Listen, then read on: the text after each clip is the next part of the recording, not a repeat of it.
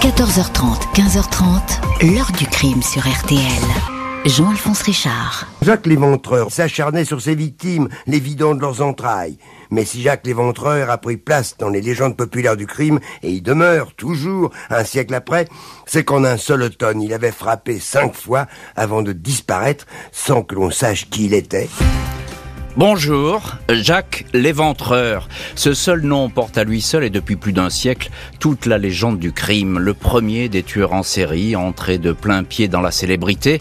Un homme qui avait fait des bas-fonds de Londres son terrain de chasse exclusif. L'Éventreur, un assassin solitaire qui assouvit sa perversion en trucidant et découpant exclusivement des femmes. Un individu qui nargue la police en lui envoyant des lettres. Un criminel qui va enflammer et fasciner l'opinion Personne ne connaîtra jamais le visage et le nom de ce sadique. Un médecin de renom, un membre de la famille royale d'Angleterre, un simple boucher ou encore un déséquilibré habitué des asiles psychiatriques. Qui est donc l'éventreur? Comment a-t-il réussi à échapper à la police? Pourquoi le recherche-t-on encore aujourd'hui malgré le temps écoulé? Question posée aujourd'hui à nos invités. 14h30, 15h30. L'heure du crime sur RTL. Aujourd'hui, dans l'heure du crime, les secrets de l'un des assassins les plus célèbres de l'histoire, Jack l'Éventreur. Une série de meurtres mystérieux qui commence à l'été 1888 au cœur de Londres. Vendredi 31 août 1888, à 3h45 du matin, le dénommé Charles Cross tire sa petite charrette dans les ruelles de Whitechapel, quartier populaire, pauvre, malfamé et noyé cette nuit-là dans l'épais brouillard de la capitale anglaise, le smog. Le chartier s'engage dans Bucks Row et aperçoit aussitôt une forme humaine sur le pavé. C'est une femme, couverte de sang, elle a reçu de nombreux coups de couteau, la jupe est relevée jusqu'au ventre, les jambes sont encore chaudes, mais le le visage est glacé, elle est morte. À la morgue, le légiste relève plusieurs blessures, essentiellement à la gorge et à l'abdomen. Le tueur, un gaucher selon le médecin, s'est acharné. Fait curieux, la victime n'a pas été dépouillée de ses quelques shillings, elle n'a pas non plus été violée. On la connaît bien à Whitechapel, il s'agit de Marie-Anne Nichols, surnommée Polly Nichols, 43 ans. Elle vit seule et paye son loyer en se prostituant comme de nombreuses femmes du quartier. Personne ne se doute alors que Polly est la première victime officielle de l'éventreur de Whitechapel, Jack l'éventreur. 8 septembre 1888, huit jours après le meurtre de Polly Nichols, le corps d'une marchande d'allumettes et de fleurs est retrouvé à 5h50 du matin dans une arrière-cour au 29 Hanbury Street. Annie Chapman, 47 ans, se prostituait elle aussi, une femme fragile, sans le sou, dévastée par l'alcool et la tuberculose. Elle a été tuée au couteau, même si cette fois son agresseur l'a comme disséquée. Un mouchoir a été noué autour de sa gorge, découpé sur toute la circonférence. Le meurtrier a sans doute cherché à la décapiter. La robe est remontée, les parties intimes ont disparu, un rein a également été emporté, des organes sont déposés près du visage balafré. Le légiste, le docteur George Baxter Phillips, est troublé par les incisions. Il note qu'elles n'ont pas été faites avec un tranchant de type baïonnette, mais plutôt avec un outil médical justement utilisé pour les autopsies. Selon le docteur Phillips, le tueur pourrait avoir des connaissances anatomiques. Il lui a de longues minutes pour effectuer ces découpes, bien davantage que dix minutes.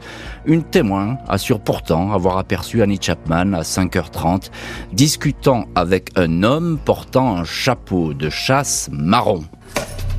La police a la conviction d'avoir affaire à un maniaque qui a jeté son dévolu sur l'un des quartiers les plus déshérités de Londres. Pour éviter un accès de colère, le corps de la deuxième victime est discrètement emporté dans un corbillard. Sans succès, la rumeur s'empare de Whitechapel. Il se dit qu'aucun Anglais n'est capable de telles atrocités. Tous les regards se portent alors sur les étrangers qui habitent le quartier et notamment les juifs. L'un d'eux, qui a menacé de tuer une prostituée, est arrêté et relâché. Idem pour un bottier qui se sert de couteau à longue lame. Il a un alibi.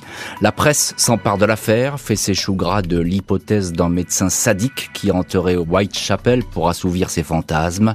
25 septembre 1888, une lettre parvient à la centrale de presse britannique.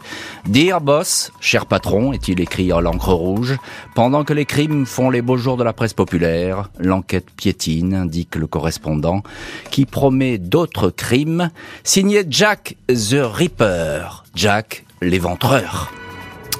Ce tueur des bas-fonds de Londres va tenir parole puisque d'autres femmes vont être assassinées, toujours avec la même rage et la même détermination. Dimanche 30 septembre 1888 au matin, la stupeur s'empare du quartier de Whitechapel. L'éventreur avait promis qu'il repasserait à l'acte. Il a tenu parole. Ces dernières heures, il n'a pas tué une seule femme, mais deux.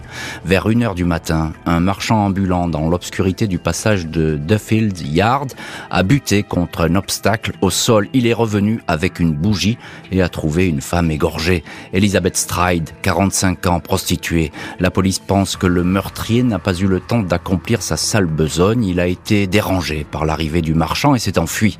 Catherine Eddowes, en revanche, a bel et bien subi l'assaut de l'éventreur. On la retrouve trois quarts d'heure plus tard, non loin de là, à Mitre Square, gorge ouverte, intestin placé près de sa tête.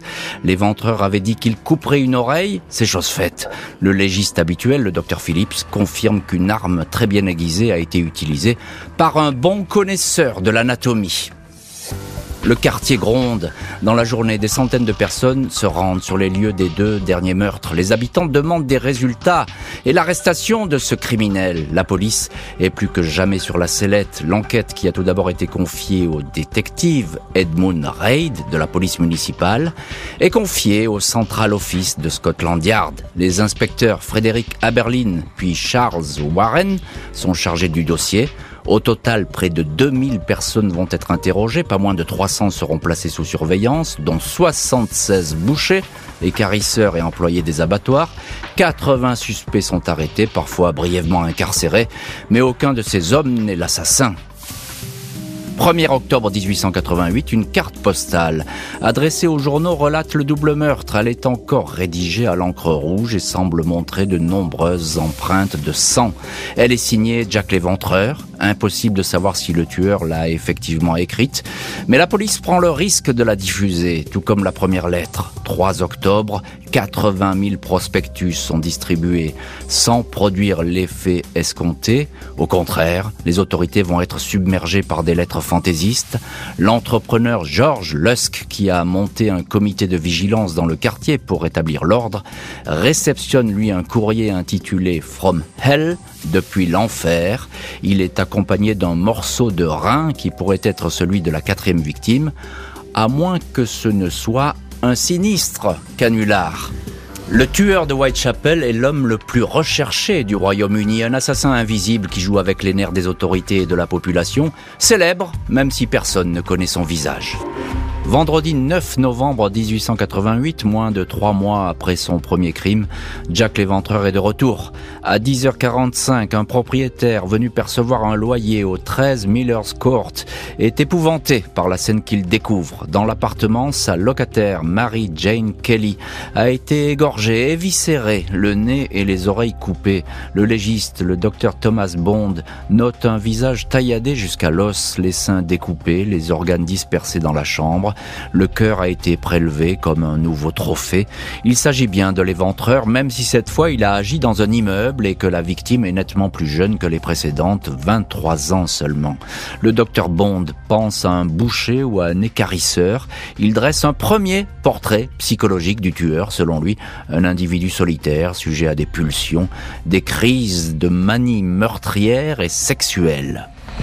La police, tout comme les journaux, courent après des suspects qui ne manquent pas. Apparaît le ton de Thomas Krim, médecin et assassin, mais en prison lors de certains meurtres.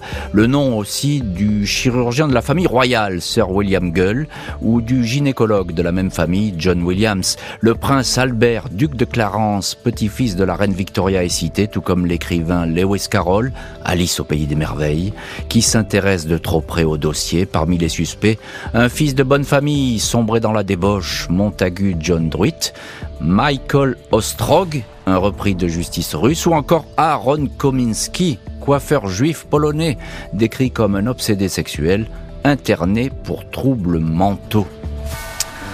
Après le meurtre de Mary Jane Kelly, le tueur de Whitechapel semble s'être évanoui dans la nature. Il ne va officiellement, tout au moins, plus du tout se manifester.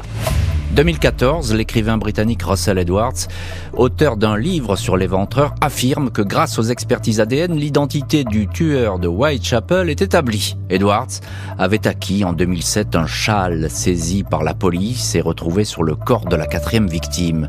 Celui-ci a été confié à deux scientifiques qui ont pu isoler des traces qui, selon Edwards, désignent l'un des 167 suspects entendus dans l'enquête, à savoir le garçon coiffeur, le barbier, Aaron Kominski qui vivait dans des docks de Londres non loin de Whitechapel. L'analyse de traces de sperme retrouvées sur le châle établirait une correspondance parfaite avec le suspect. La police londonienne s'était effectivement intéressée à ce jeune homme manifestement dérangé en 1910. Dans ses mémoires, le commissaire Robert Anderson regrettait de n'avoir pas eu assez de preuves pour inculper Kominski. Reste à savoir si l'éventreur a effectivement arrêté de sévir après l'internement de Kominski dans un asile. Quatre autres femmes vont être tuées entre les mois de décembre 1888 et février 1891, toutes lacérées de coups de couteau. Alice Mackenzie sera retrouvée la gorge tranchée de la gauche vers la droite comme procédait le tueur de Whitechapel. La police n'attribuera toutefois pas ces crimes à l'éventreur. L'ADN, on l'a bien compris, n'est pas concluant dans cette affaire. Trop de doutes semblent encore peser sur cette histoire, trop de pistes demeurent ouvertes. Les enquêteurs ont toujours pensé que le tueur vivait ou avait vécu dans le quartier de Whitechapel qu'il semblait connaître comme sa poche, capable de se fondre dans le paysage, de ne pas attirer les regards. Identification d'autant plus difficile qu'à l'époque, Whitechapel abrite une population déshéritée, itinérante, qui utilise des noms d'emprunt pour se cacher et fuir les créanciers. La police va encore s'interroger sur la possible existence de plusieurs tueurs.